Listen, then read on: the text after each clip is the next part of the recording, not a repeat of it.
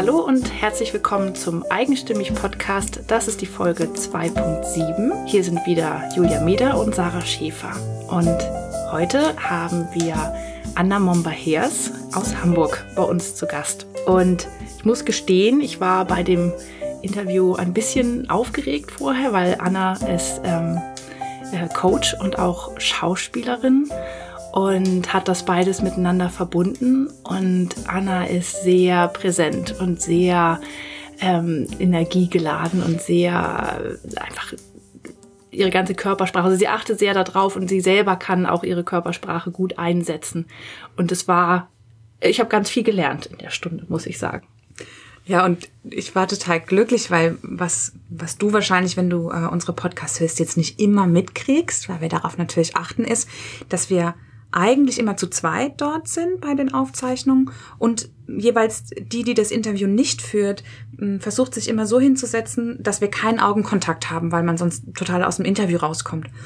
Und aber dieses Mal war es so, dass ich im Hintergrund auf dem Sofa saß und in dem Fenster spiegelten sich Julia und Anna. Das heißt, ich konnte, ohne dass ich die beiden gestört habe, beobachten, wie sie eben mit ihrer Körpersprache umgehen und wie gerade Anna die einsetzt und welche Beispiele sie gibt. Und ähm, ich habe dann auch extra ein Foto für dich gemacht, das du dann auf eigenstimmig.de äh, sehen kannst. Dann hast du sozusagen auch meinen Blick auf die beiden übers Fenster. Was wir vielleicht noch dazu sagen können, ist, dass es, äh, wir das Interview also für meine Begriffe relativ spät an einem ja. Samstagabend gemacht haben. Also wir waren um halb neun da. Und Anna hatte einen langen Workshop-Tag hinter sich und wir hatten auch einen langen Tag hinter uns. Aber, das ist halt das Schöne an unseren Podcasts, wir sind damit ganz viel mehr Energie rausgekommen, als wir reingegangen sind. Ja. Und das macht das halt mit uns und das ist ganz toll. Und jetzt wünsche ich dir ganz viel Spaß mit Anna.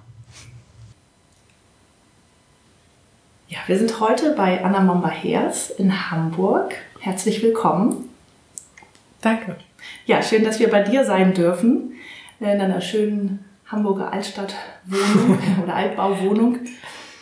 Ähm, ja, wir haben ja vorher ein bisschen schon ähm, geschrieben oder du hast uns ein bisschen was geschrieben äh, zu dem, was du so machst. Und es gibt da einen Begriff, über den bin ich so gestolpert, dass ich mit dem anfangen muss, auch okay. Ticken widerstrebt.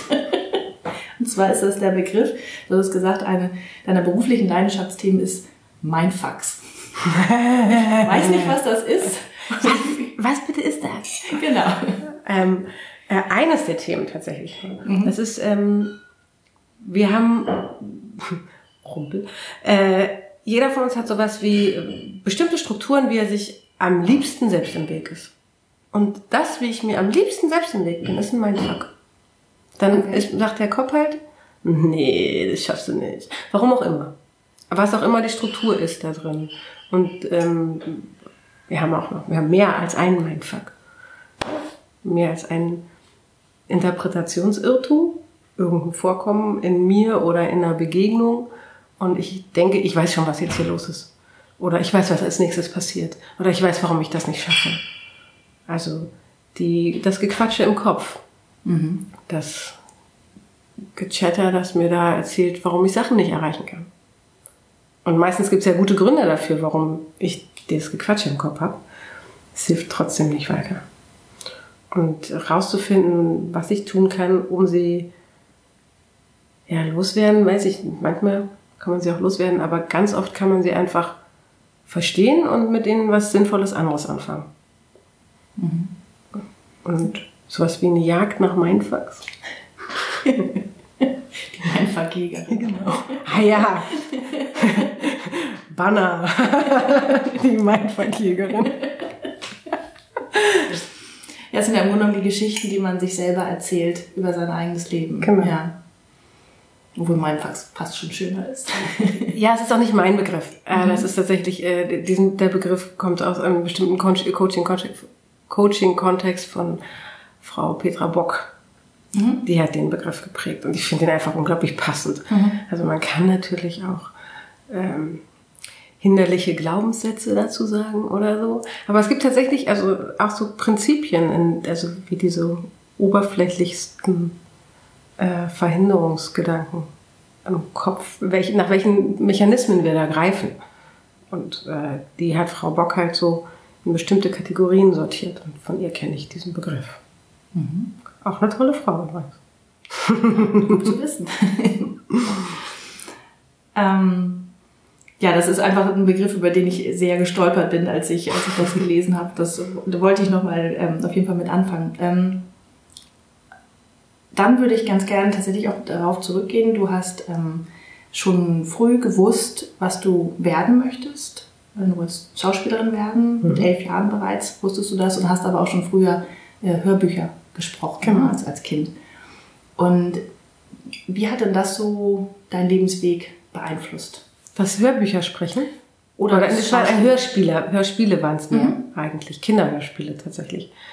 Ähm, sehr, es hat die Art geprägt, wie ich äh, heute Menschen begegne oder was ich darüber weiß, was ich zum Beispiel darüber weiß, was äh, Begegnung ist oder eine Intimität in einer unmittelbaren Begegnung. Also wenn man jemanden neu kennenlernt, ähm, das fühlt sich für mich ganz oft sehr ähnlich an wie ähm, diese Erfahrung, wenn du alleine in einem Studio sitzt, vor allem als Kind, und was sehr Persönliches in so ein Mikrofon reinsagst, was du abliest. Und das, das ist so schallisoliert und du hast ein bestimmter Klang, der im Raum ist und du spürst die Intimität mit dir selbst tatsächlich. Und das fühlt sich ganz innig an. Und das ist zum Beispiel eine meiner schönsten Kindheitserinnerungen, ist tatsächlich im Studio sitzen und einen Text lesen, in dieses Mikrofon rein, wo man an das denkt man nicht, in diesem Klang, in diesem Raum und die Intimität, die da in, drin entsteht. Vielleicht auch mit dem Wissen, das hören nachher irgendwann mal alle, aber ehrlich gesagt, ich glaube, da habe ich nie dran gedacht als Kind, sondern der Moment war verbunden mit mir. Ich habe mich selber so gehört. In der Geschichte, die nicht meine war. aber mit einem Gefühl, das ich in dem Moment hatte, was meines war. Und das war, äh, ja, ist auf jeden Fall eine der Sachen, die mich äh, ganz bestimmt sehr beeinflusst haben darin. Auch zum Beispiel sagen, oh, das ist toll, davon will ich mehr. Also diese Hörspielerfahrung hat ganz sicherlich dazu beigetragen. Ja. Aber was wäre denn mehr? Wahrscheinlich Schauspiel. Liegt irgendwie nahe. Und dann diesen Weg gehen zu wollen. Hat bestimmt dazu beigetragen. Ja. Also du hast schon früh gelernt, auch mit dir selber oder bei dir zu sein. Ne? Also mit dir gern allein zu sein oder oder zu kann, kann man nicht unbedingt.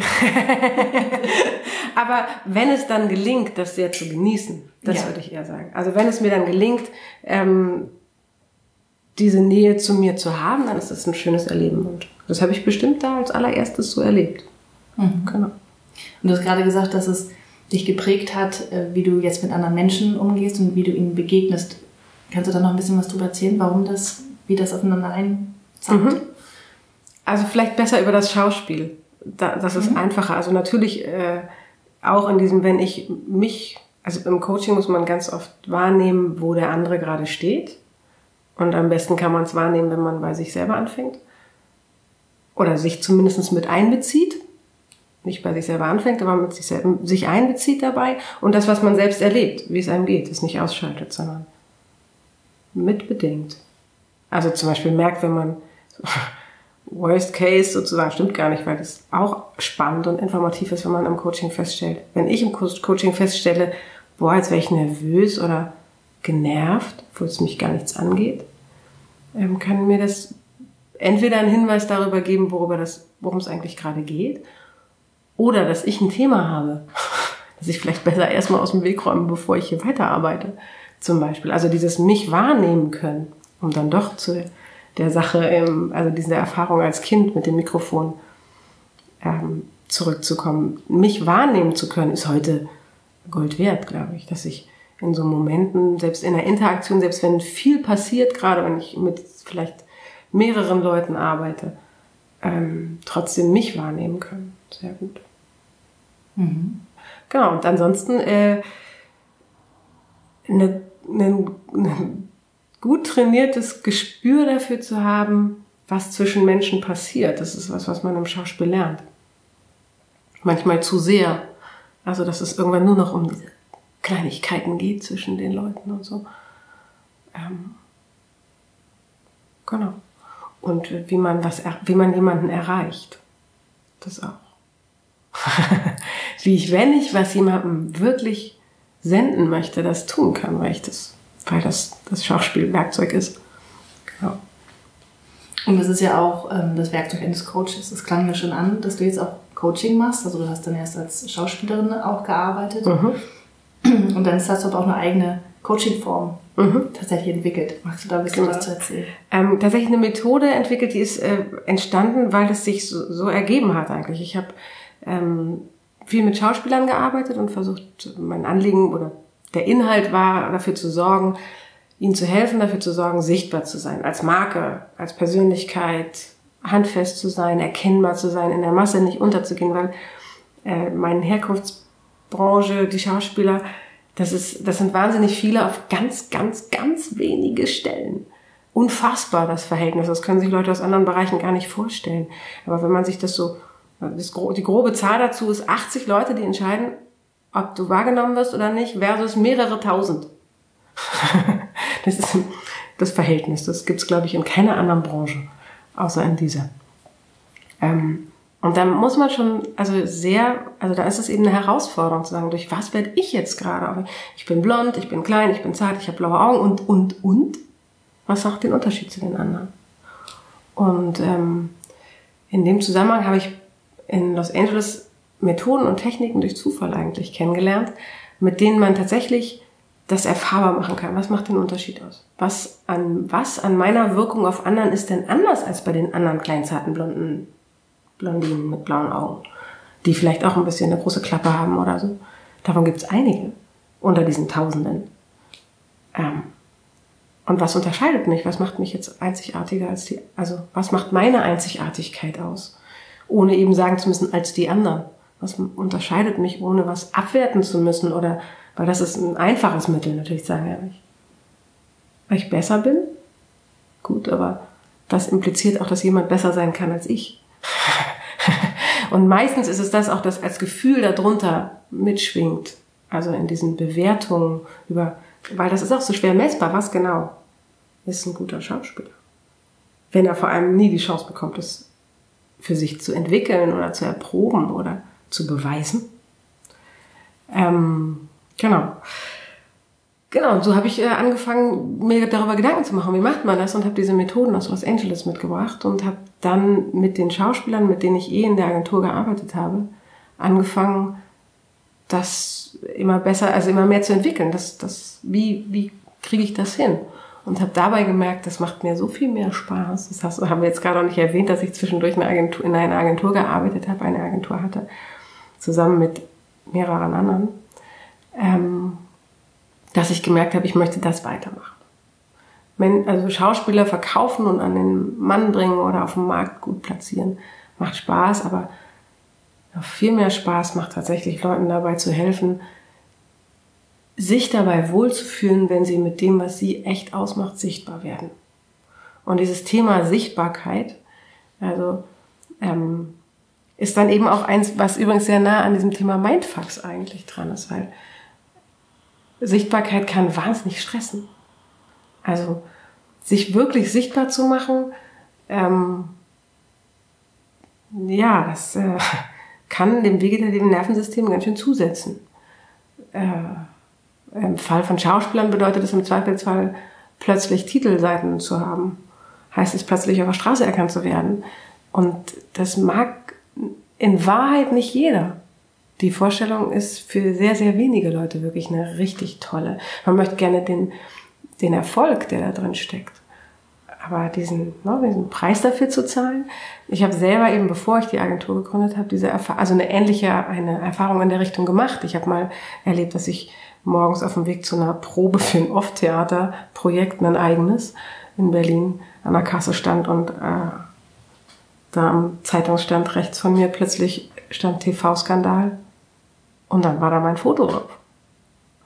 Und äh, den Tag, und äh, ich glaube, ich habe Stunden gebraucht, um meinen Namen sprechen zu können, unter dem ganzen äh, Stress, den ich hatte.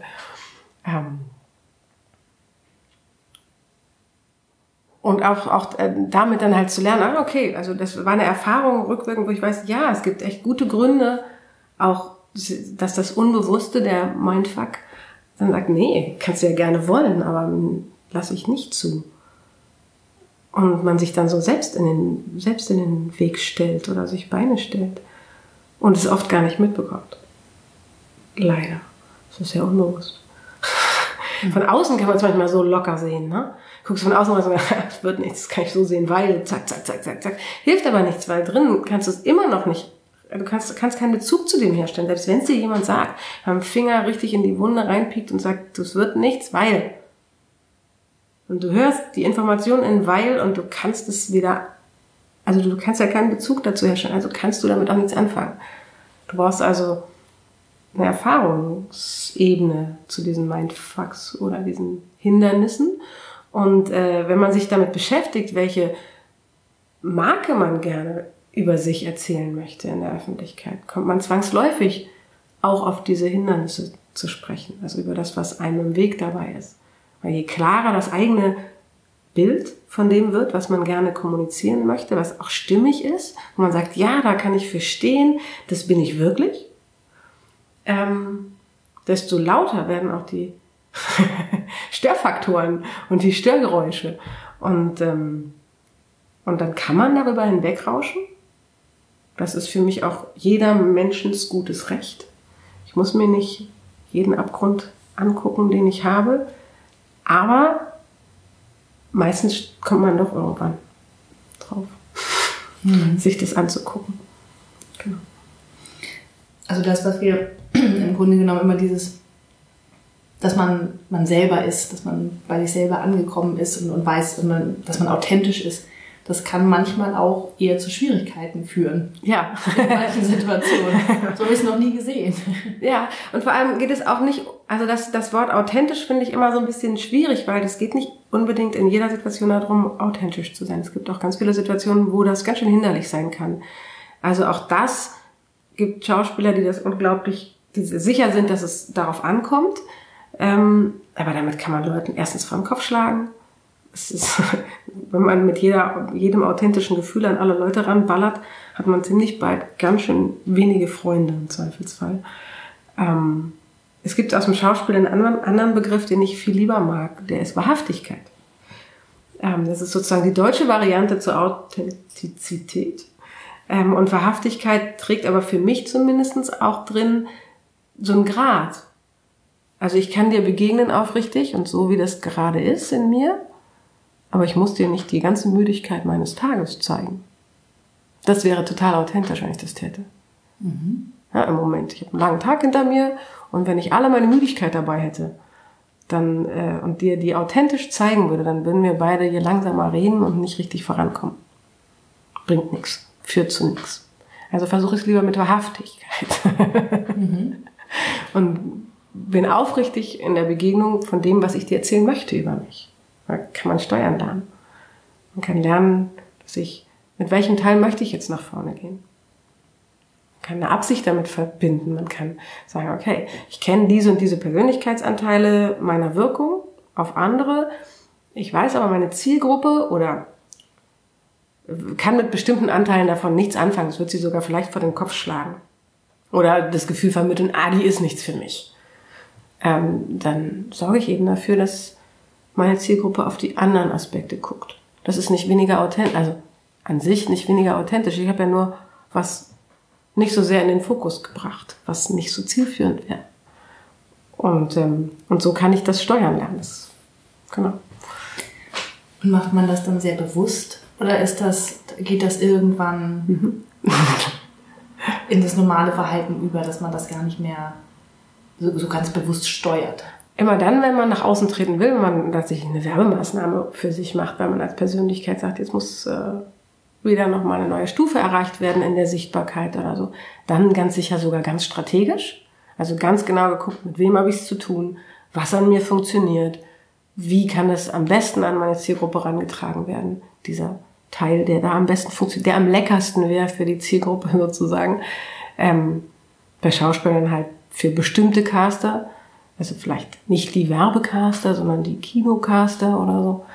Ähm, für alle anderen die Zielgruppe, die ich erreichen möchte. Ja, was finden die am leckersten wahrscheinlich an dem, was ich äh, was ich mitbringe von Haus aus und damit nach vorne zu gehen und sich zu überlegen, wie ich das an die Frau oder an den Mann bringe. Ähm, und andererseits geht es mit der Zeit ganz automatisch in situativen Umgang über. Und zugleich gibt es dann Momente, wo du merkst, oh, jetzt läuft es gerade nicht. Äh, und du kannst dann vielleicht überprüfen, was von mir erzähle ich denn gerade? Und will ich das weitermachen? Oder will ich damit aufhören?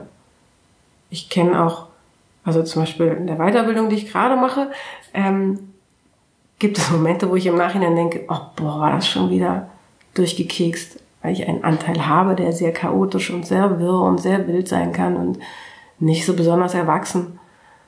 Ähm, und mir dann immer wieder beim kurzen Überlegen, klar, es ist manchmal so ein bisschen peinlich, grenzwertig, wie so die Erwachsene, Anne. Denke, das ist aber der Grund, warum ich da auch bin. Also ich eine Weiterbildung, da möchte ich nicht immer die Chefin sein und ich möchte nicht alles im Griff haben. Ich möchte da Erfahrungen machen, die mich weiterbringen und mir wirklich im Nachhinein gestatte ich mir das immer wieder. War okay, war vielleicht ein bisschen doll, aber okay. Also so kann man damit auch spielen. Genauso kann ich danach merken, oh, es läuft schief. Gut. Versuch strategisch wieder in den anderen Bereich meiner Wirkung zu kommen. Im Auftreten. Beides. Ja. Oder alles drei eben. Strategisch, intuitiv und steuert. Das ist ja schon wirklich für fortgeschritten.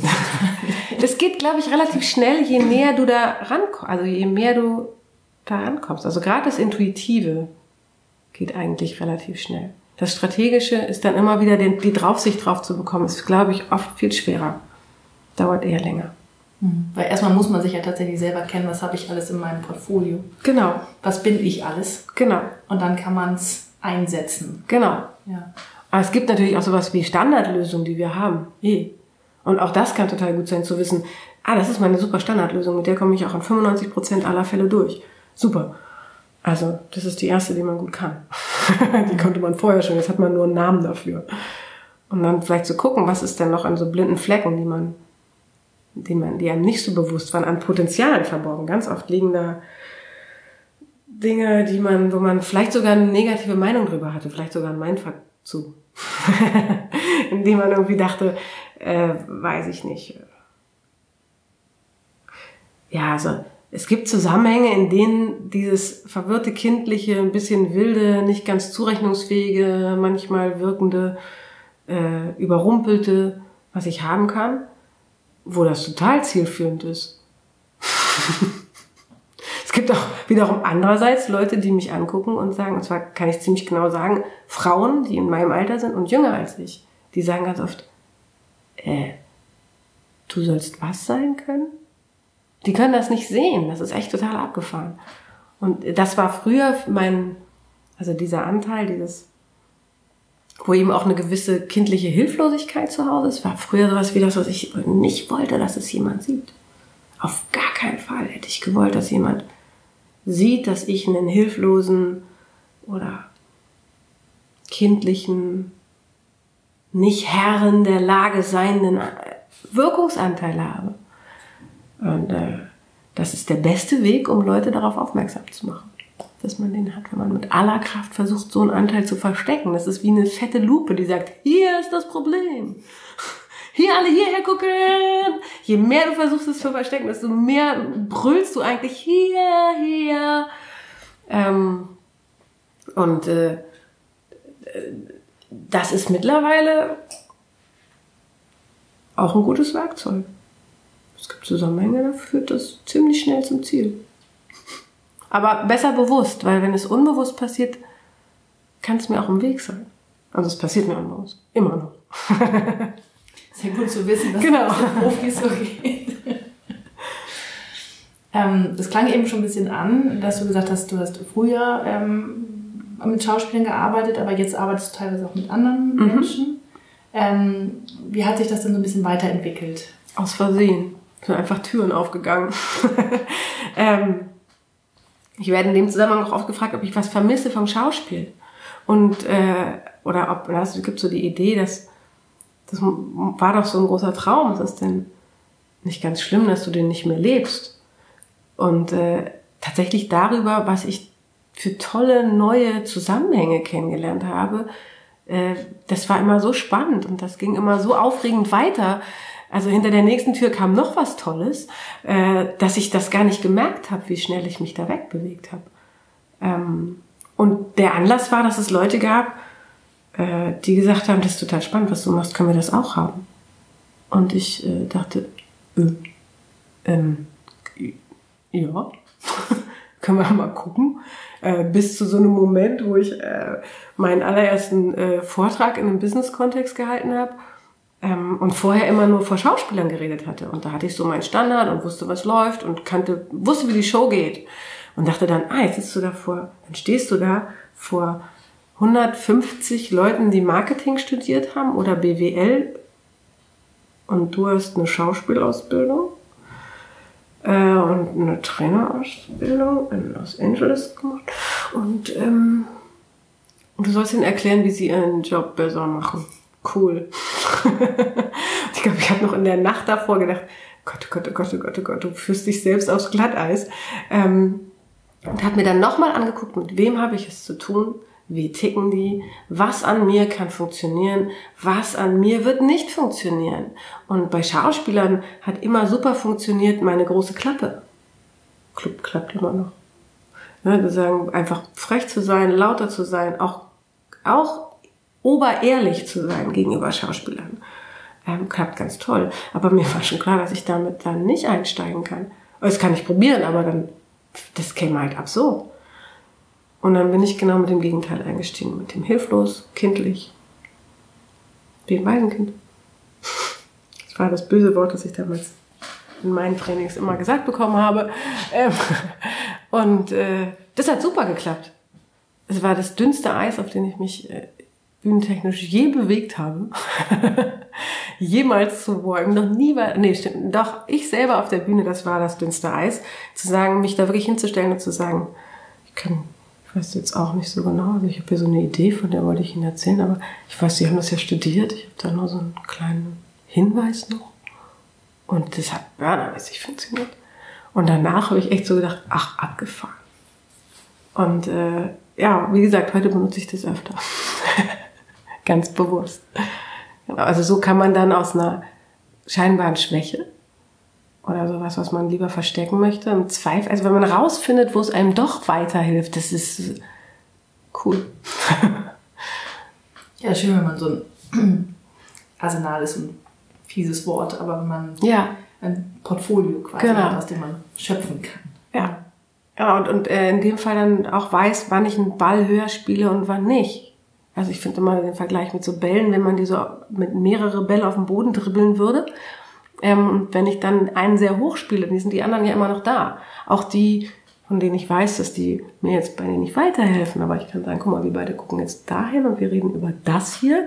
Statt zu sagen, wir reden nicht über das hier. Das ist halt logischerweise genau, also was hat die denn da? Worüber will die denn nicht sprechen?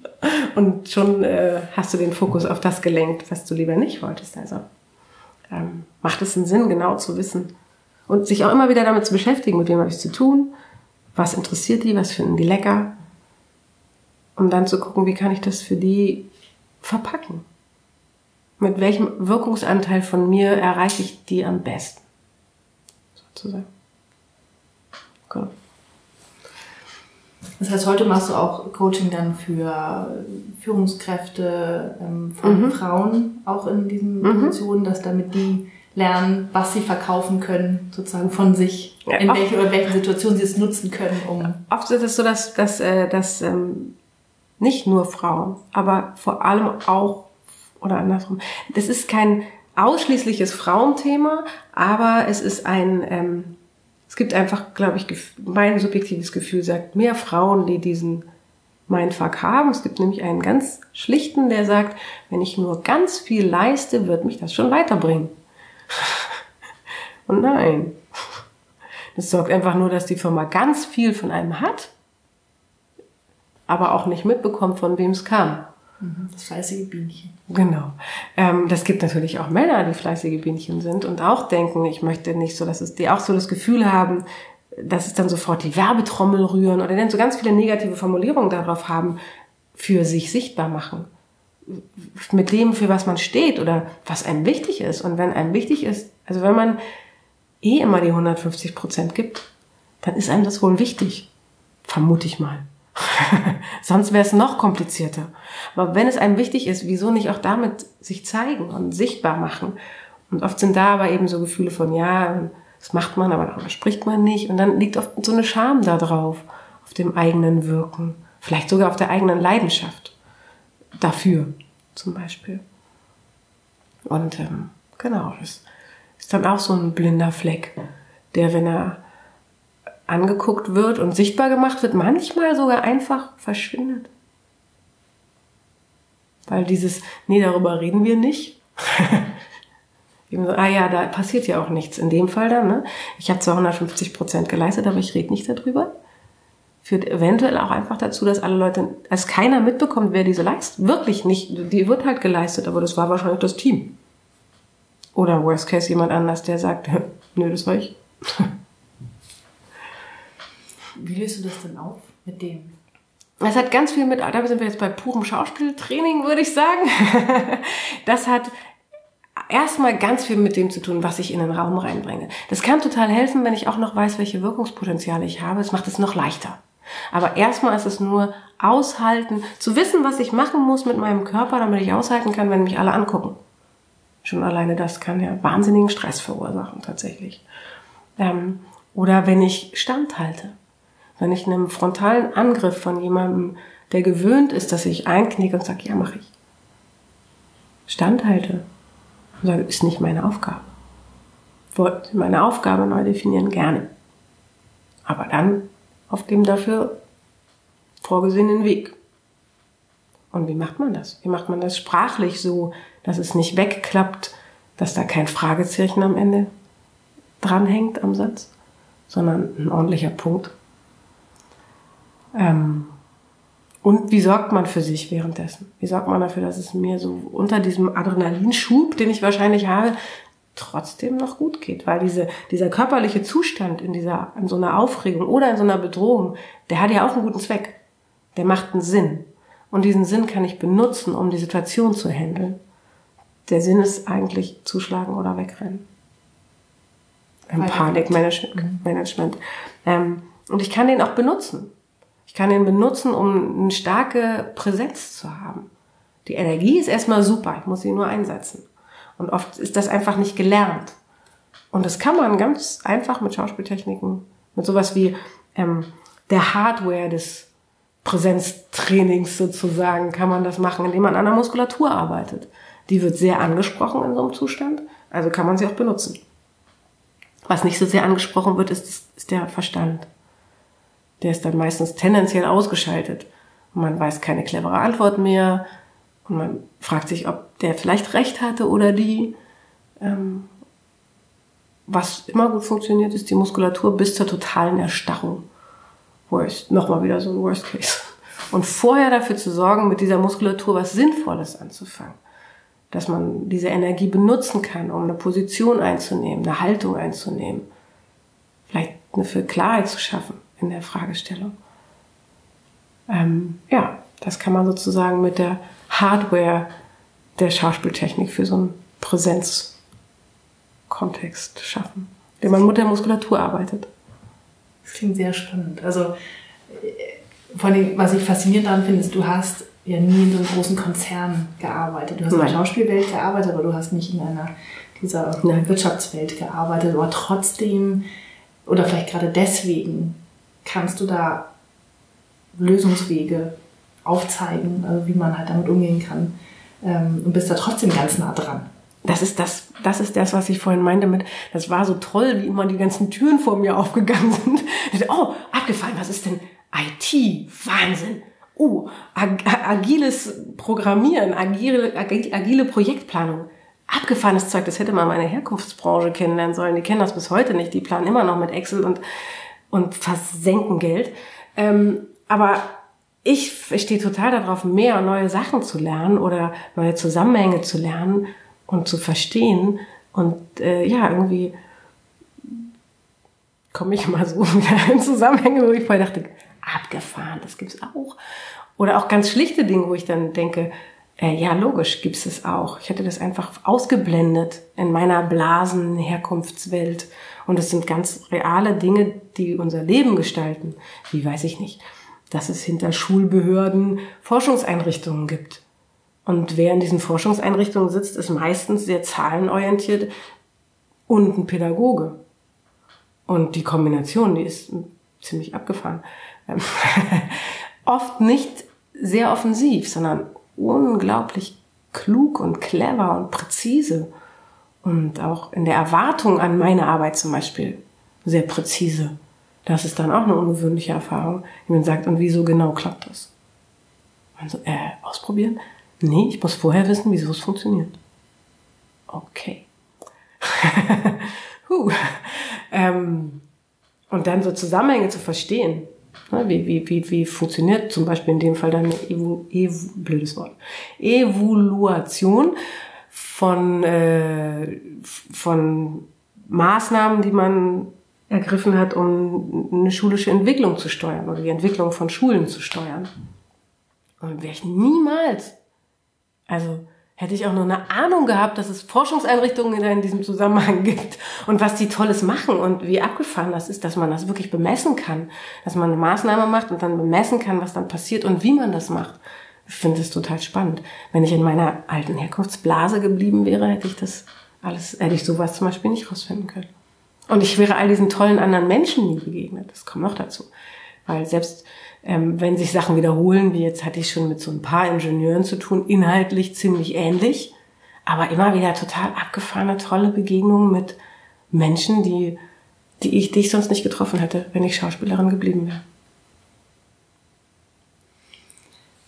Ähm, du hast eben selber gesagt, ähm, in diesem ja, Aufzählung, was kann man äh, tun, wenn man in diesen Situationen ist, dem Schauspiel, ähm, mhm. die Hardware von, der, von, von den Schauspielern. Da sagtest du, ähm, man muss ähm, für sich selber sorgen und gucken, was, was macht man mit sich. Wie ist denn das bei dir? Wie sorgst du denn für dich selbst? Gut, also tatsächlich ganz, ganz klar auch mit diesen Werkzeugen. Also immer wieder. Ähm,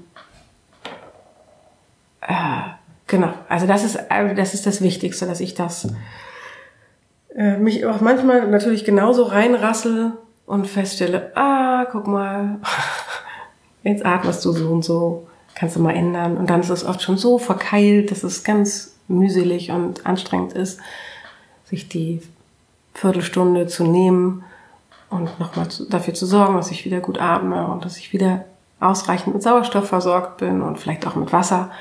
Ähm, und ansonsten tatsächlich durch meine Zeiten. Ich bin ja auch, äh, also ich habe auch eine Familie. und ich finde das immer wieder eine Herausforderung, dieses Arbeiten, Familie und meine Zeit auf Reihe zu kriegen und da gut für mich zu sorgen. Vor allem, weil ich früher dachte, das müsste immer alles getrennt sein. Und äh, mittlerweile merke ich, wenn ich das kann auch, das kann auch unglaublich wohltuend sein, mit einem guten Freund von der Weiterbildung nach Hause zu fahren wie vorhin. Und dann tatsächlich, wir sind in einen kurzen Disput geraten über was ganz Inhaltliches aus der Ausbildung. Das äh, hat mir total gut getan.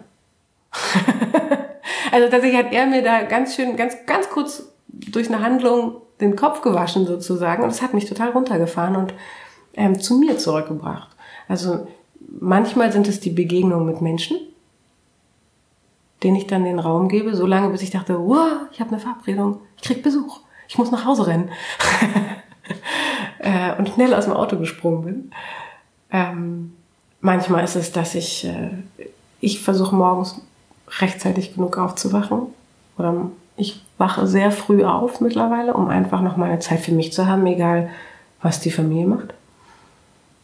Ähm, und wann die Kids, also je nachdem, wie früh die aufstehen müssen, ich stehe früh auf. Und manchmal einfach nur, um meine Gedanken laufen zu lassen. Manchmal methodisch, indem ich schreibe, weil ich fokussiert sein möchte.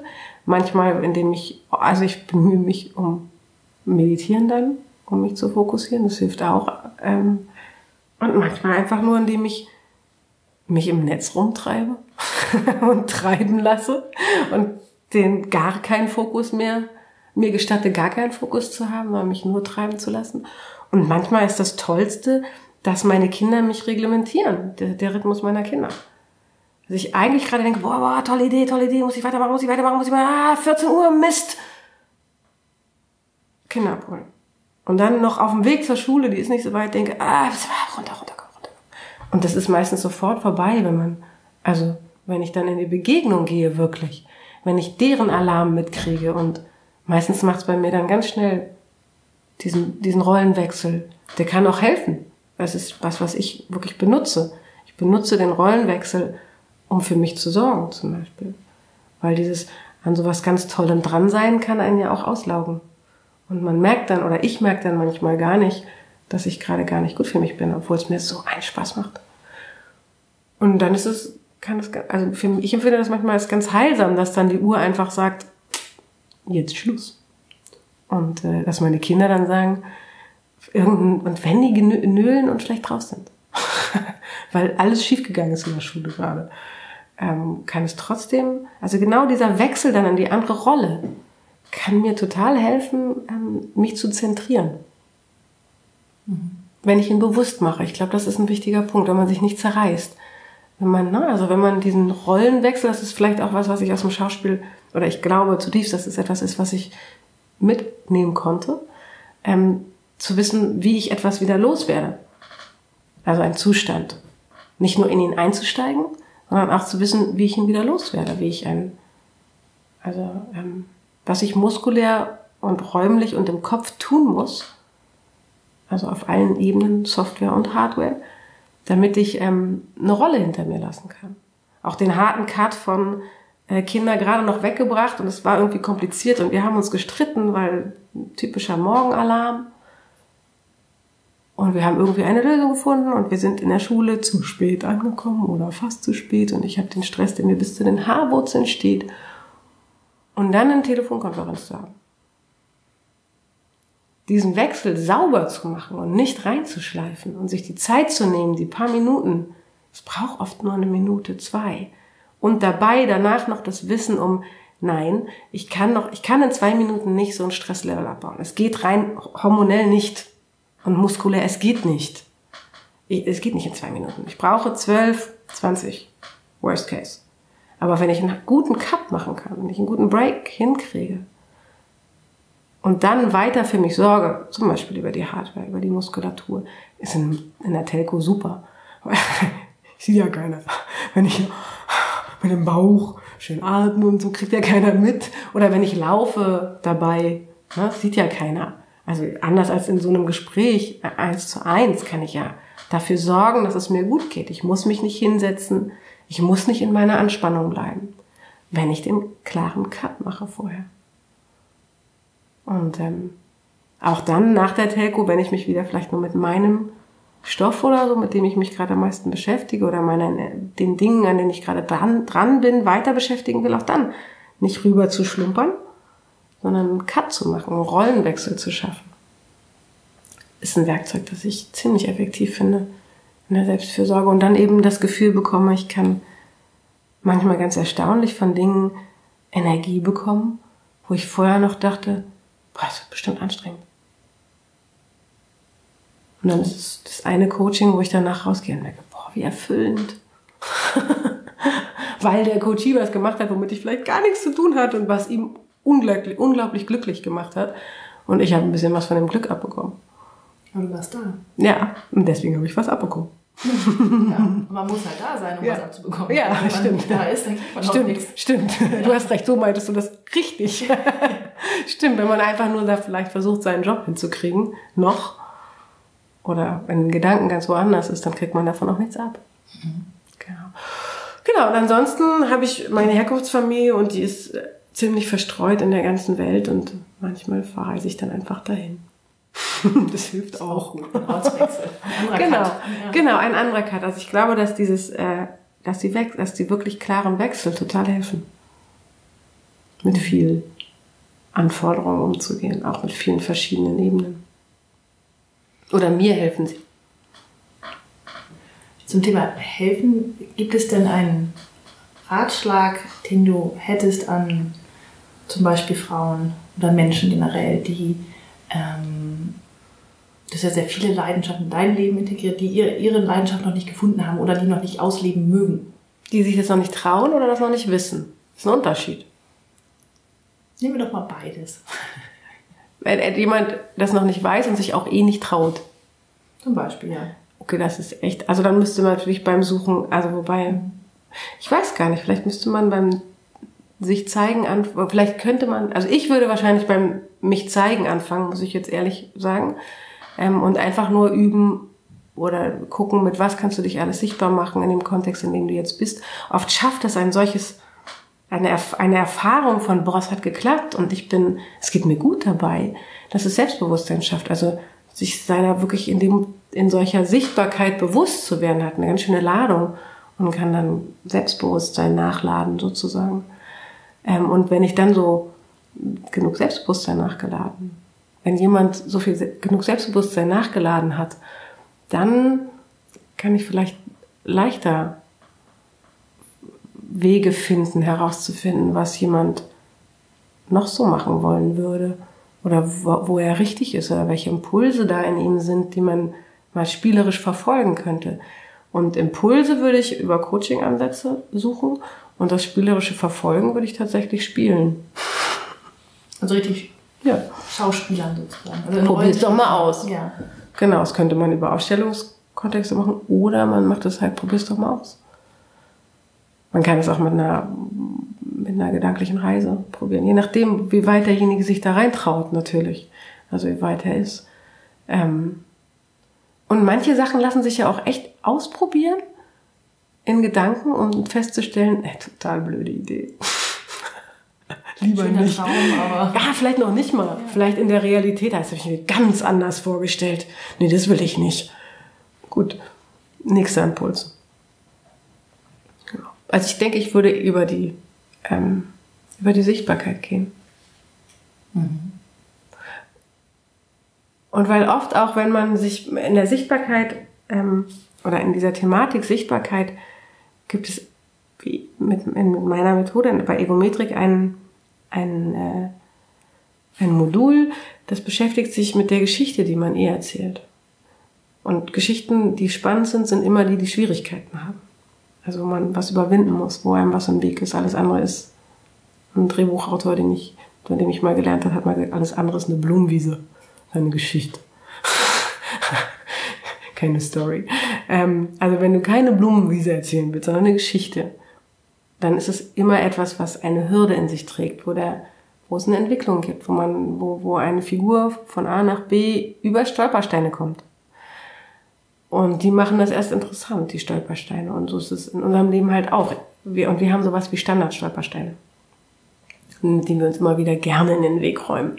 Also so dramaturgische Hürden, die wir ab, unabsichtlich immer wieder zielsicher ansteuern und uns äh, im Nachhinein äh, dann fragen, wie konnte uns das nur passieren? Und komischerweise unser nahes Umfeld, auch die, die uns noch nicht lange kennen, manchmal einfach sagen, das habe ich mir schon gedacht bei dir. Weil es erstaunlicherweise ein Teil unserer Wirkung ist auf andere. Also die Standard-Stolpersteine in unseren Geschichten können wir einander irgendwie ganz gut anspüren. Wir haben so eine Ahnung, ja, ja, das ist, das ist der, der immer die Klappe zu weit aufreißt. Und dann, ja, ja, das ist die, die sich immer den falschen Mann sucht, der nämlich eigentlich verheiratet ist. Und irgendwie haben wir so ein Gespür. Wir sind zumindest nicht überrascht, wenn wir es dann erzählt kriegen. Aber es gibt's einfach. Und äh, sich damit zu beschäftigen, kann einem schon so viele Stolpersteine, wenn man, ne, man weiß, ah, ich bin, und das, was ist denn das Thema dahinter? Was ist denn das Thema hinter diesem Stolperstein, den ich immer wieder in meinen Weg, in mein Leben, in meinem Leben suche, damit ich den wiedernehmen kann?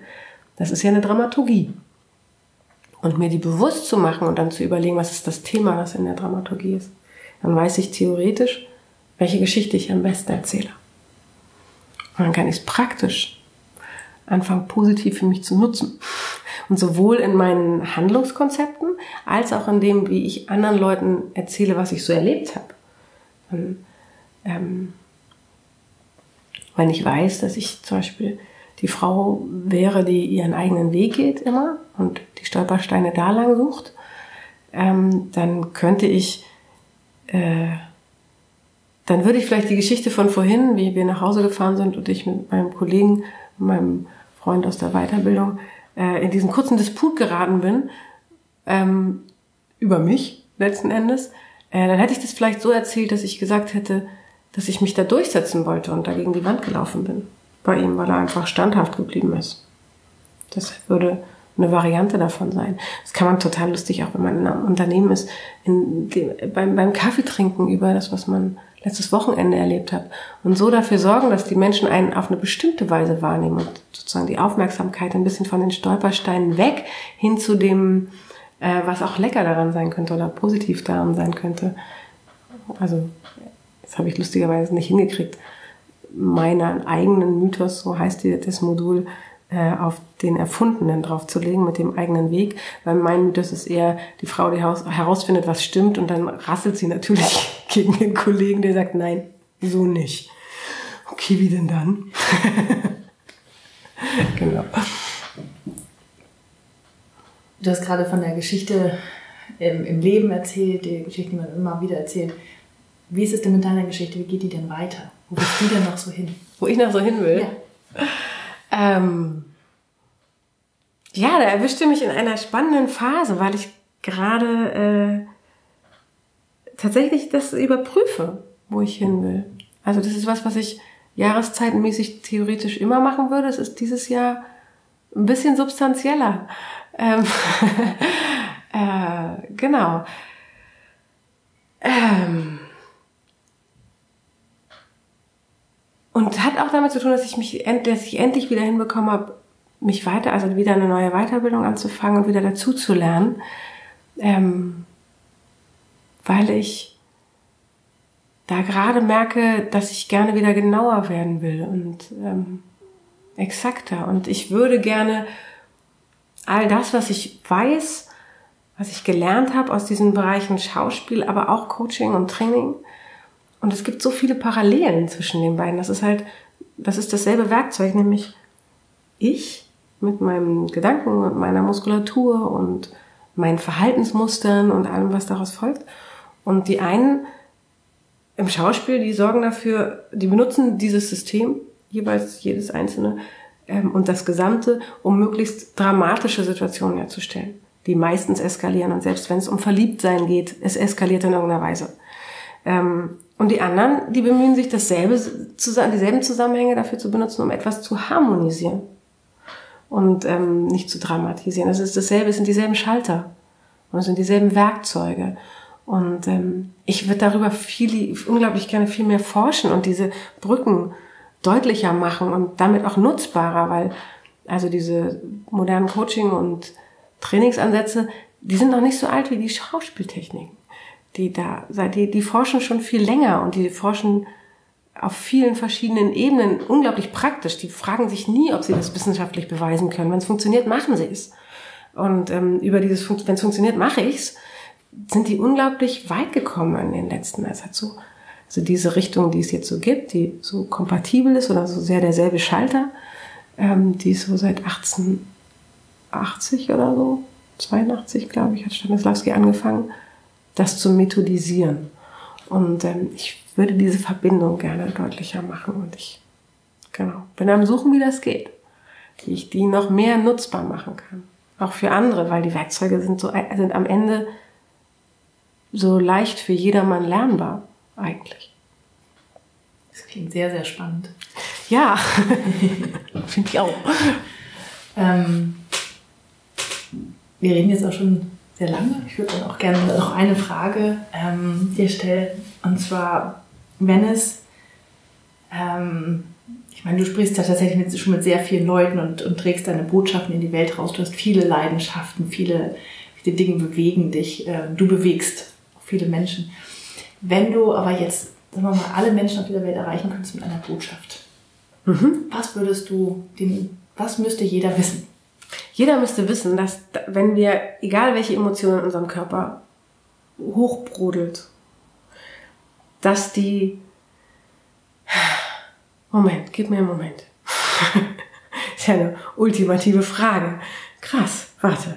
Ich hätte es zu klein gedacht. Moment. Ähm,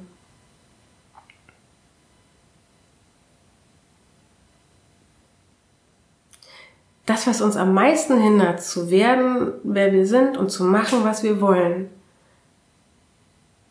ist eigentlich das, was in unserem Körper passiert. Und zwar sowohl im Kopf wie in, in der Muskulatur, im vegetativen Nervensystem. Und das ist nicht schlimm. Das ist einfach nur. Und wenn man das nicht so, wenn man es lernt, wenn man rausfindet, jeder auf seinem Weg, wie er es nicht blockiert, dann ist es noch weniger schlimm. Und selbst die schlimmsten Sachen sind dann am Ende nicht so schlimm. Schön. Das finde ich toll. Und dann brauchen wir noch alle nur Werkzeuge rauszufinden. genau. Aber eigentlich müssen wir nur, das wichtigste Werkzeug ist halt die Atmung. Die Bauchmuskulatur. Wenn man das hat, wenn man das steuern kann, wenn man darauf übt, Einfluss zu nehmen, die locker zu lassen, ihn hängen zu lassen im Bauch. Es ist nicht unbedingt das Schönheitsideal, aber es ist das beste Werkzeug. Das effektivste, schnellste Werkzeug. Wenn man das lernt, hat man schon 50 Prozent der wichtigsten Dinge. Das ist gut in der Tasche. Tiefe Bauchatmung. Beim Einatmen Bauch raus, beim Ausatmen Bauch rein. Ganz einfach sehr schwer unter Stress. Ja, das stimmt. Ich danke dir ganz, ganz herzlich für dieses tolle Gespräch. Ich habe so viel gelernt. ich werde jetzt ganz bewusst atmen. Genau. Auf dem Weg nach Hause. Lock, besser nicht nur bewusst, sondern losgelassen. In den Bauch rein. Genau. Vielen Dank, dass du dir die Zeit für uns genommen hast. Danke, dass ihr hier seid.